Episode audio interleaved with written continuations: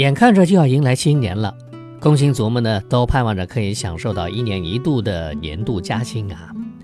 有部分网友但是表示呢，年底涨薪对自己而言呢只是传说。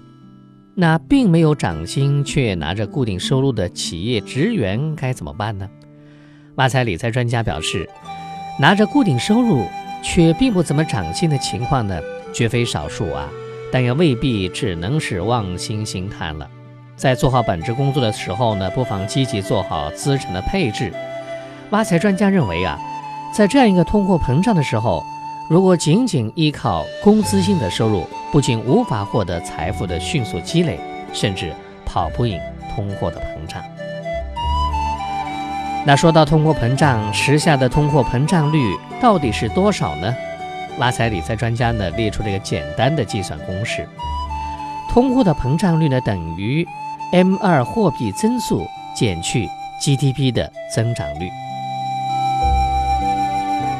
首先，M2 的货币增速在中国人民银行的官网上面，今年十月份的 M2 的货币供应量为一百五十一万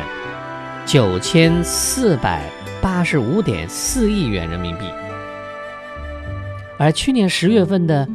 M2 的货币供应量为一百三十六万一千零二十点七亿元人民币，那么算下来，M2 的一整年的货币增速为百分之十一点六四三，而 GDP 的增长率去年第四季度为百分之六点九，和今年前三个季度的 GDP 为百分之六点七，整个一年的 GDP 平均增速呢，差不多是百分之六点七。因此，我们便可以得出，时下的通货膨胀率为百分之十一点六四三减去百分之六点七，等于百分之四点九四三。也就是说，想要保证资产不缩水，起码要保持年化收益百分之五以上，也就是二十万的人民币的本金要得到一万的收益，才刚刚保证资产的不缩水。如果以百分之五这条红线来衡量，我们会发现很多低风险理财其实是完全跑输了通胀的。国债，不管三年期的还是五年期的，今年能买到的收益率都在百分之四左右。货币基金，大部分的年化收益率今年继续保持在百分之三以下。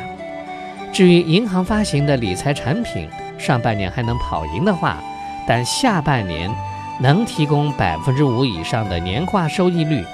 并且一年到期可以赎回的产品，实在是凤毛麟角。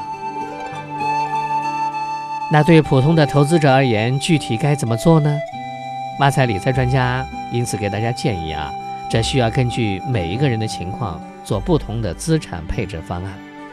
以挖财研究院为例，会每个月定期的会发布金融资产的配置月报。针对不同投资者，会给出不同的配置比例。假如一个投资者是平衡型的投资者，他的资产配置综合下来，其一年的收益大约是百分之九点一五。因此，做好资产配置，其年化收益率也可以轻松达到涨薪的幅度。而且，这种年化的收益率呢，只要做好资产配置，可以一直持续下去。因此说呢，即便拿着固定的收入，